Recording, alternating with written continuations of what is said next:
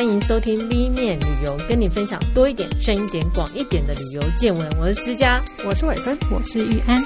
嗯，我们今天要聊的是，我睡过的床比你搭过的飞机还要多，真的吗？这个逻辑有问题，因为搭飞机一趟，你出去一趟，你至少会睡两张床吧？啊，你出去一次会换一次住宿点，至少有一张床。对对对对、嗯。可是你坐飞机只能坐一个位置，对，所以这个就是看似很厉害，但其实仔细想想，一点都这个逻辑上。并没有那么可怕，没关系，听起来很威就够了。对，听起来非常威。呃，不过因为我们三个都是曾经从事过旅游媒体的工作，嗯，然后也都很喜欢旅游，嗯，所以真的睡过很多张床。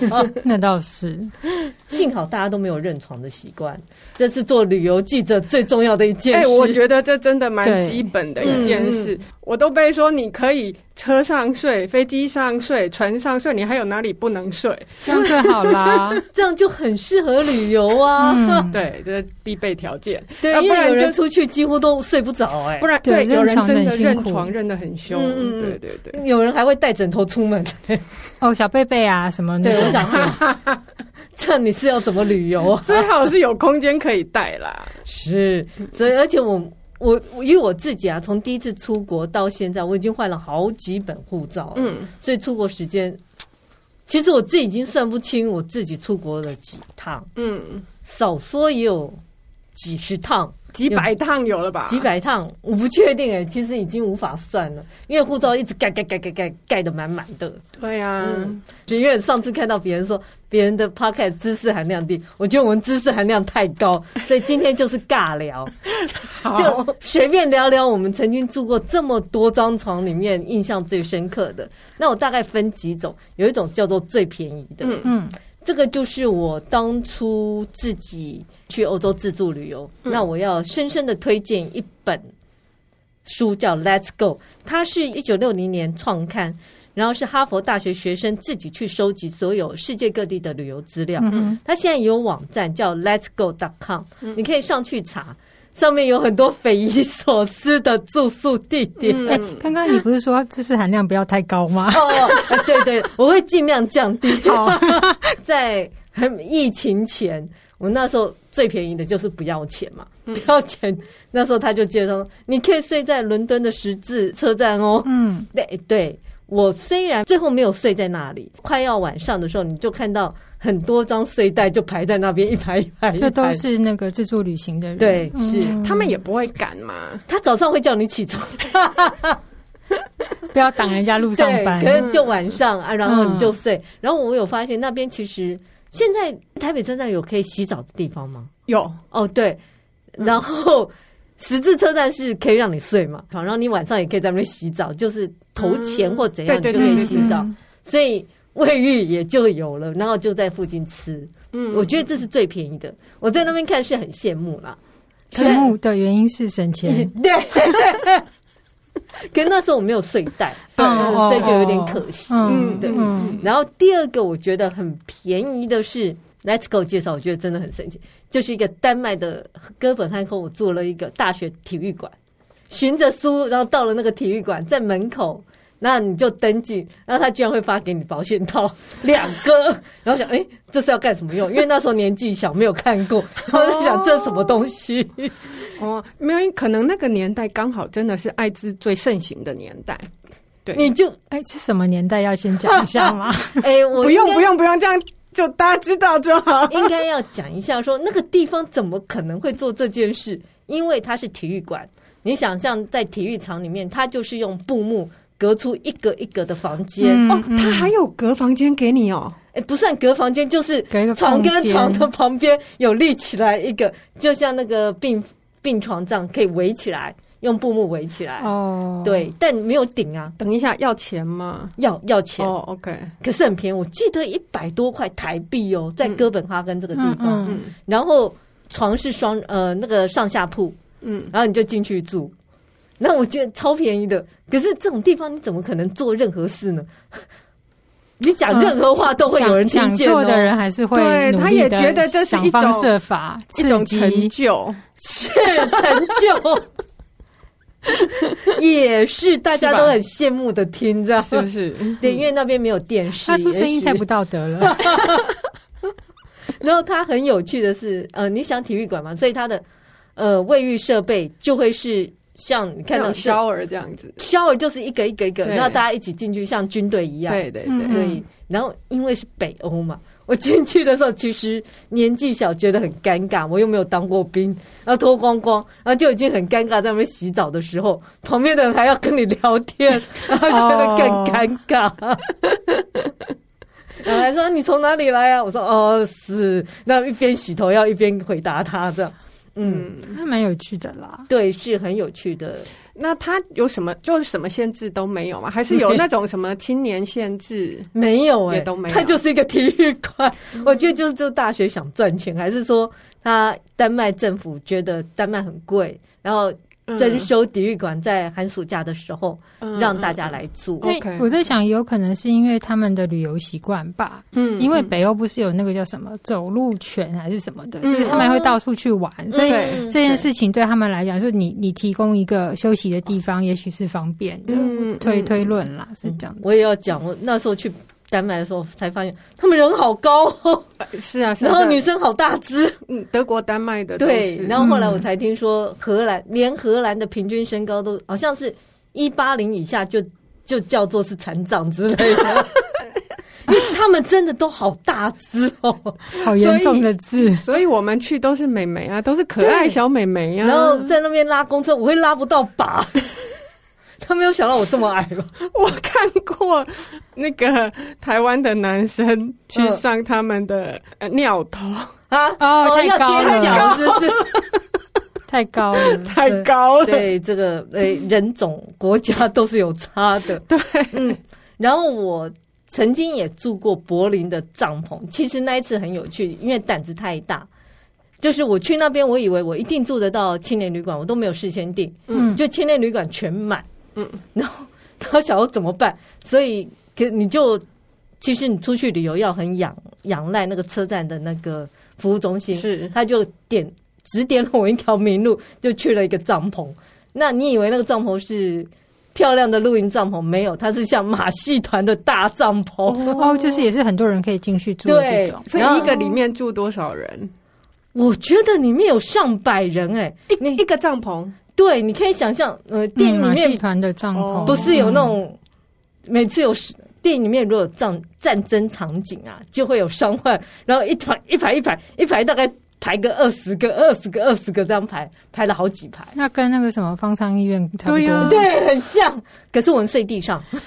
哦哦，他没有给你像呃体育馆这样有布幕，嗯，没有，他就给你一个那个软垫，嗯。他就只给你一个软垫，超便宜，我记得也是大概几十块，然后你就找一个，反正你看到有位置你就坐下了，就坐下。租用吗？对，软垫是租给你的，因为它就是在草地上。嗯嗯嗯，OK OK。然后晚上很有趣，就是大家可能会聊天啊，萤火晚会或怎样。那还有萤火晚会，怎么好酷哎！住那边的人都是青年学生嘛，那大家聊聊天。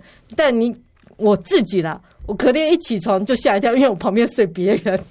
基本上你可能这中间很多人来来去去，你也不知道。反正你睡得很死，幸亏旁边都不知道是谁，还跟你打招呼。那有些还离你很近。那你们包包什么的就抱着睡吗？就我就放在脚下，我就垫在脚下睡。嗯，然后我想，哦，这也是一个难得的经验呐。嗯，那有更多奇怪的经验，也许你可以试试看用 Let's Go，因为我在那上面也看到他介绍很多可以搭便车的地点。哦，对对对，是一个很有趣的嗯自助旅行，我觉得对穷学生来讲很好，对穷游，嗯，对，是是很好的。那你也会有比较不一样的体验。嗯嗯，安全还是很重要，就是了。那另外一个极端就是我，我也住过最奢华的饭店。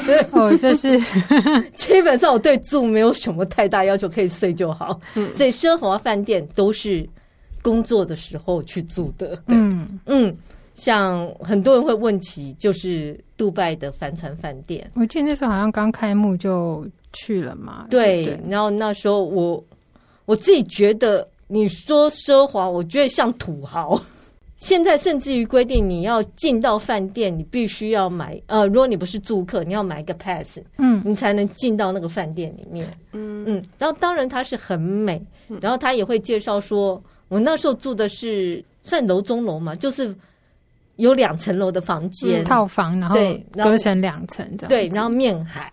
对，我那时候那个面海，然后里面所有东西，比如像他就会用爱马仕的所有的卫浴用品，嗯嗯，然后你就会觉得哇，好奢华。然后里面的会给你笔记型电脑啊，然后有私人的印表机啊，什么，其实就是一应俱全。有一些是非常名家的沙发，什么也会放在里面。嗯，然后他特别提到这边，你看到金色的部分，全部都是真的金，而是好像。几度金这样，嗯，我想哦，好了不起！我发现我们对 这个形容都好无感，大家讲，嗯，嗯，名家沙发，嗯，对，因为就觉得。我也还好，因为这些就是、嗯、呃奢华旅馆大概可以拿出来对说嘴，应该是在那个时候啦。那个时候流行的奢华就是用感觉是用金用钱去把它堆出来，对叠出来，然后只要有名家名牌是，然后给你备品是喊得出来名字。或许是亚洲哦、嗯，我觉得欧洲人对于所谓的奢华的定义是就不一样的，因为后来我发现其实蛮多。呃，中国人会去住，可能就是因为真的，你住一趟就是觉得超奢华的。嗯，那我自己感觉啦，其实因为他面阿拉伯海啊，嗯，然后我晚上睡的时候就很害怕。为什么？因为我怕，因为哥吉拉跑出来嘛，我怕窗户外面有鬼。哦，就是因为他面海，然后我又住的很高，我怕我这样睡睡睡，从外面窗户浮起一个人影，那我不就完了？贴着玻璃看着你，对对所以我。人家说很美，可是我就把窗帘拉了下来。哎、欸，我问你，那他们的服务的部分有什么特别的吗？我觉得服务真的就不好，不就不好，真的，因为你就会觉得没有那么，因为我也住过日本的饭店，是我觉得有差。嗯，他比如像你出来的时候，有人就会开始整理东西啊，嗯、他不会。然后你也会看到有一些东西没有的，没有整理的那么细致，嗯，那他也不会常常跟你打招呼啊，或怎样，嗯，所以有可能我去的时候他才刚开幕，嗯嗯，所以他真的是用本来就不主打这个是真的。哦，有可能，而且他的呃住客人数高啦，可是我、嗯、我我会问，是因为你住的还是特别房吗？是。对，所以照说他们对不同房等还是有不同的对服务品质。对，所以我心里在想说，可能是因为我住过日本的温泉饭店，嗯，所以跟这个是完全不能比。它当然也有服务，但不可能比温泉饭店不要跟温泉饭店比。那如果跟其他的那个，就是也算是顶级饭店，哦、对，对 boutique hotel。可能也没有到 boutique hotel 都没有、啊。这样好了，跟那个曼谷的文华东方差很多吧？嗯嗯，嗯，嗯那我觉得差真的不。我觉得训练，那它的重点可能就不在那里了。对，它的软体训练其实还要再提升、啊。是是是是。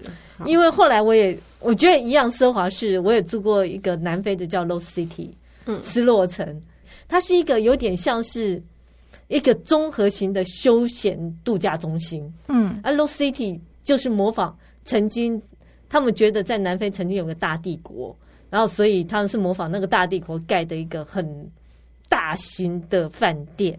然后我觉得是因为那时候也是第一次去非洲，还蛮惊讶的，因为它会有很大型的动物雕刻，然后就觉得很漂亮。然后房间里面也是有很多动物的元素啊。我第一次住，因为我是去参加旅展。我是租了一个超大的房间，然后它有它有卫浴是分离的，嗯，比如像它左，它有一个淋浴间，然后还会有一个浴缸，然后还有一个厕所，然后还有一个刷牙、洗脸、洗脸台，然后就非常非常的大，睡床跟客厅的电视距离非常的远，等于是你有一个卧室，然后有一个客厅，嗯，但因为我一个人住，你会觉得好害怕了。也不是，我想看电视，然后最后我睡在客厅，好居家哦。然后我觉得好麻烦，为什么淋浴间跟那个浴缸要分开？然后一直想说，我到底要怎么办？哎、欸，讲到这个，我有一个还蛮好笑的经验哦，也是住那种 boutique hotel。嗯，那它的设计就是整个就是融合当地的那种形式跟建材，所以它大部分是那种竹编的的那种材质啊。是，那还有木啊什么的，你就觉得真的那个气氛很舒服。可是那个洗浴的地方呢，它就是一个大浴缸。嗯，没了，就一个大浴缸，对不对？它没有门。哦，在房间里面，在房间里面，因为它基本上就是应该就是给那种度蜜月的房型。哦、可惜我是跟摄影师去的，那要怎么洗澡呢？所以就很尴尬，叫他出门，我就觉得真的很尴尬，哦、这就是。就是他们给房间的时候也没有特别去想，也没有想太多，对不对？对，那你在洗的时候呢，就其实还蛮容易看到，所以你自己要遮。嗯，对，那个视线是可以穿透的，感觉是汽车旅馆。其实不低俗，我我还蛮喜欢那样子的。我在猜会不会是他们本身的。居家上面可能就比较类似这样的格局。不过现在有有一款饭店房间还蛮喜欢设计成这样，嗯、像那个涵碧楼也是嘛，就是一个浴缸在房间里头。嗯、那有的是可以有拉门，有的没有拉门。嗯，其实是蛮尴尬。如果你不是跟认识的，或者是跟同事去，是超尴尬的。就算你觉得没关系，人家可能也会伤眼睛。对呀。话说这个，我才想到，我住过法国离巴黎很近的一个城堡。然后我进去，因为它真的是城堡，它的浴缸它也是只有浴缸，可是它的浴缸是在地毯上，嗯，然后我在想，这好奇怪，我这样不会把水泼到地毯上吗？它应该是有水管就直接下去。那对，可是你你在洗澡的时候还是会喷在外，然后我一直在思考，嗯。要怎么洗？还是因为他们那边比较干，所以他们对于这种事情就比较没关系。可是亚洲像台湾就很担心啊，会不会发霉啊？会不会？嗯，因为你想象，如果你的浴室是铺地毯，不是很怪吗？不是应该铺瓷砖吗？好，总之外国人想的跟我真的也是不一样啊。嗯、我觉得还是环境对啊，习惯文化有差。而、嗯、像巴厘岛就是以更好的饭店著称嘛。嗯、那我记得我之前是自己去玩的时候，那个巴厘岛很多 villa 都会有一个自己的泳池，对对，然后它里面的水道就直接到了房间里面，是是，所以你从房间就可以下水，然后一路游到外面，嗯，对，感觉很奢华，对不对？但我一直想。会不会有蛇啊？有蚊子飞进来？哎、欸，你的观点都我好不适合游泳池，不太会有蛇，因为它有绿。对对，就天生不是富贵命、啊我。我是比较觉得说，哎、欸，这不太安全嘛。如果别人从别的房间游到我的房间去，啊、可是你是私人哦，它旁边是隔开的。可是你都可以游到别人别的地方去，他不会游。那个泳池其实并不大啦，只有我的前面。哦，你说不是到公共泳池？他没有到。哦哦哦哦，那是个人个人的。哦，OK OK。但你有有一款度假饭店，它是公共泳池，对，就是像池畔房。对，你后面的那个阳台打开下去，就是可以直接到游泳池。对，像那种我真的觉得有安全上会让人家有点担心了。对。就是人家觉得很奢华、很享受的，都被我们讲的。对，我们到底在想什么呢？哎，其实伟芬也住过蛮多穷人思考巴厘岛的饭店。对对对对，嗯。那其实我我很我非常喜欢巴厘岛，嗯嗯。那而且又便宜。老实说，它的贵的很豪华的饭店也也不会太太贵。对，然后人民都很和善。嗯，跟泰国也是啊。这是为什么？我是东南亚控。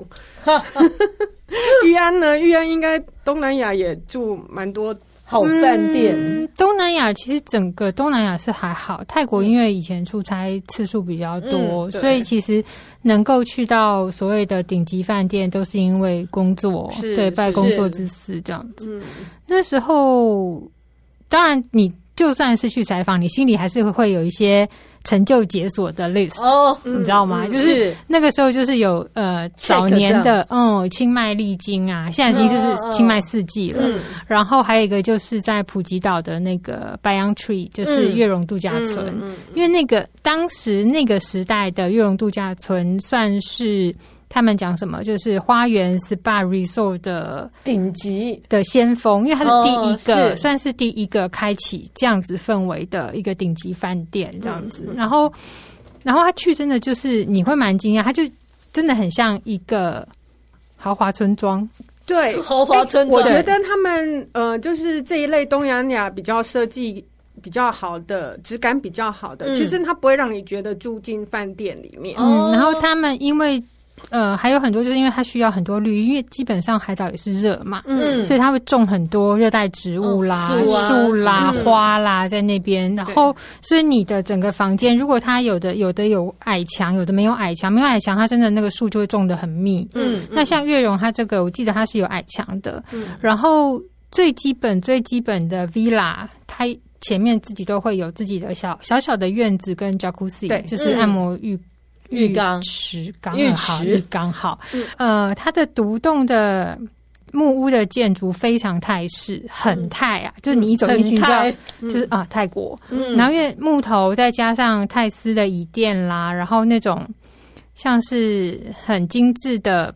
精细的那个色彩壁画在墙上，就哦，就是非常泰国，对，因为他们我觉得非常泰，对，我觉得他们也把那种传统的元素都弄得非常的好，嗯、融合的很好。你说传统，我觉得倒没有到真的非常传统，但你一看就知道那个是泰国的东西，的东西对，它用的用色配色，嗯、对，然后他在那个 lobby 就是接待大厅的那个。超级大的椅子，就是像他们一般人住家的那种躺椅。嗯，其实你看就，就反正你走进去就知道啊，泰国这就是泰国。嗯、然后那个房间也非常大。我记得那时候去的时候，就是跟摄影一起嘛。嗯、那通常这种大 villa 两个人一间，我们也觉得很合理呀、啊。因为床就算是双人床，床也超大。对。然后而且它又分成就，就那么大间。对。然后它进去是嗯一个小花园，然后进到睡房，睡房还有一个小小的沙，就是休息的地方，嗯、然后。那个采光都非常好，就是阳光充足，但你又不会觉得很热。嗯、然后再进去才是浴室，然后浴室的那个洗手台面对的是玻璃窗，OK，所以早上起来那心情会很好，因为有太、嗯、有阳光，啊、对对对，然后外面外面就是有植物，那你也不用担心说起来刷牙很丑被人家看到，因为它有墙。是，然后那天晚上我记得那个采访的时候，通常晚上还会有机会跟他们的饭店经理啊，嗯、或是公关接待人员吃饭嘛。嗯，他聊着聊着到后来，嗯，快结束的时候，那个经理就问我说：“哎，你们住哪一个房？”房间这样，然后我就报房号给他。他说：“那另外一间呢？”我说：“啊，没有啊，就一间，怎么可以只给你们一间？当然一人一间啊！”他就马上跟服务人员说：“太酷了。”然后我跟摄影两个也傻，他说：“啊，其实不需要，真的没有关系。”然后我们就住对门嘛。嗯，那住对门其实哦，刚刚还没有讲，就是他那个备品，因为月容 SPA 就很有名嘛，他们有自己的东西，所以他的备品也是他自己的。然后我还记得他的那个盥洗包。嗯，就是他们自己的那个 logo 的那个榕树，哦、呃，有有蓝白两两款，嗯、然后洗手台也是分两个，嗯，然后我必须说，那个人住真的好浪费，真的，我也常常觉得说，哎，那个如果这样子，我跟我好朋友来啊，跟家人来，不是很好吗？对，对，然后我还那个盥洗包啊，那时候我还就是觉得啊，一个人。已经占人家两个房间了，就我只拿了一个走。哦，然后那个盥洗包我现在还在用，其实材质很好，很好，很好。然后隔天早上早餐呐，因为本来他们只帮我们订一个房间嘛，嗯，然后我就想说，哎，怎么就说他们会前一天说早餐会送到 villa 来，然后我想说，哎，都已经蛮晚了，怎么还没？然后就过去对门问摄影，就摄影已经开始在拍了。他说他们刚刚就扛了一个篮子，然后把桌子都 setting 好，就摆好漂漂亮亮的。所以你在这种度假村，你可以很舒服的，嗯，起床，然后在 villa 里面用餐，或是你想去餐厅也可以。而且我觉得这个真的是服务，就是说，其实当然我们是有特殊要求，可是基本上像这种旅馆，你给出的要求，他们其实都都会办到。而且提到服务，刚刚思佳讲到那个杜拜。那个黄金饭店，像月荣他们以前，我记得如果没记错，当初他们是说，呃，服务人员都要记得每一个住客的名字，是的，是的，因为他们 villa 也没有太多，是是，所以他们要记得名字。嗯，但后来因为可能有些客人不喜欢。就 是被叫出名字，对不对？或者是可能旁边来的不是上一个。哦哦哦，但后来他们就取消，就是直接喊出哦呃思佳小姐、我跟小姐这样，他就直接就是点头，他就知道你是这里的住客这样子哦。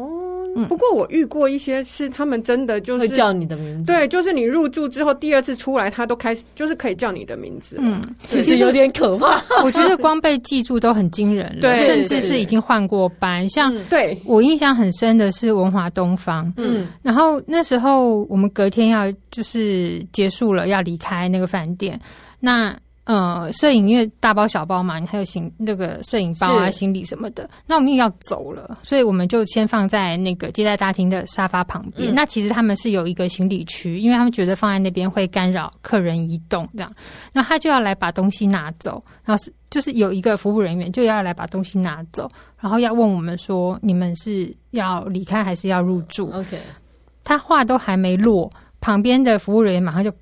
就是小碎步跑过来，他说他们是来工作的，他们要离开了。嗯嗯嗯，所以他们有那个有那个麦克风在不断的彼此在沟通。我相信他们在交班的时候应该都有就是交接的很清楚。就像嗯、呃，我那时候去 Raffles 来佛寺的时候，嗯、他们也是就是第一次进出的时候，他们就知道我的名字。嗯。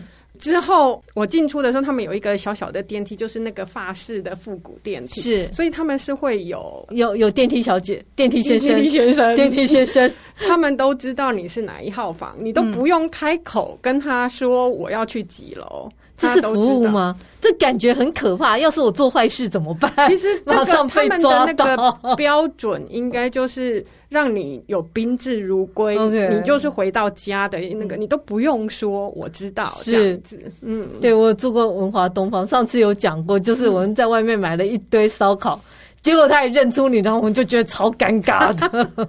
明明同电梯，大家都穿的很美，这样，所以讲。这是好事吗？想做坏事都不行。其实像刚刚讲月容啊，类似这种以 SPA，他自己有 SPA 为主的度假村啊，嗯、你只要踏进接待大厅就香香的。嗯，对，他会一直烧那个香精油。对对。嗯、然后我们接下来会聊一下最好里的饭店，那是因为我会提到这个，就是对应上面的奢华，因为我就想到说我在日本真的是，如果是温泉旅馆，一刚开始。女将就会出来接待你啊，告诉你很多很多地方，嗯、然后教你怎么用、怎么用、怎么用。但我觉得很好笑的是，但他们都不会讲英文或中文，然后可是还是要一直讲，然后我就觉得很尴尬。对，那你也只能看他欣赏，因为他会穿和服。对，我觉得那根本是不同等级，跟那种就是日本的这种妈妈桑的服务，嗯，你甚至都比那种就是所谓的顶级饭店的那种，哦、对，不太一样，更就是更贴身一点。是，对是是。其实日本那是他的一个服务的文化，他们甚至有一个特殊的单字在讲这个，嗯、我已经忘了那个什么字，但这是这是他们本本来就有的一个服务，我都会觉得好像是。呃，那种温泉旅馆是你去住到他家去，真的是他家里。女将就是他们家的家长在招待你，对，然后告诉你们家怎样怎样怎样。甚至你看他们的食物都不是菜单上或者是 buffet 上，他都是送到你房间里面，然后就是根据那个季节提供当季的料理。对，对。我觉得台湾这边像家和屋什么也是开始有在模仿这样的日式文化。不过他那个时候是整个管理团队先过来嘛，是，嗯，至少讲中文。听得懂，不会这样鸡同鸭讲，你尴尬我也尴尬。会，而且其实他们饮食里面，就算是他他这一套送上来，他还是有，比如说这个先吃，那个先吃，怎么样？嗯，是。可是告诉你半天，你还是有点没有懂，你还是没有跟着做，就有点尴尬的。我听说现在。有日本很多温泉旅馆的女将已经开始会讲英文，嗯、甚至有一些其实是台湾人嫁过去的。嗯嗯，嗯，我觉得大家可以试试看。嗯、然后另外一间就是跟伟芬刚刚讲的，我在摩里西斯号称饭店之岛嘛，嗯，它就是欧洲人最喜欢去的度假地方。对，那我不觉得它可以奢华，可是他会问你很多很多的问题。嗯，也许在外国来讲，这就是服务。比如像你在外国的星巴克，你点餐，他问你一头拉骨的问题，什么你要什么奶啊？嗯、然后你要多少甜度啊？你要什么什么什么？问一堆。嗯，一样在摩里西斯这家饭店，我就被问了：你的枕头要怎样的？你要硬的还是软的？嗯、你要羽毛的还是橡胶的？你的床要硬的、软的、中的？就是一直问，一直问，一直问。欸、他床垫到现场才在问你要软的、硬的，因为我们毕竟是那个、啊。媒体团，如果是住房，可能会先问。OK OK，订房的时候就会先问。但我个人觉得很烦。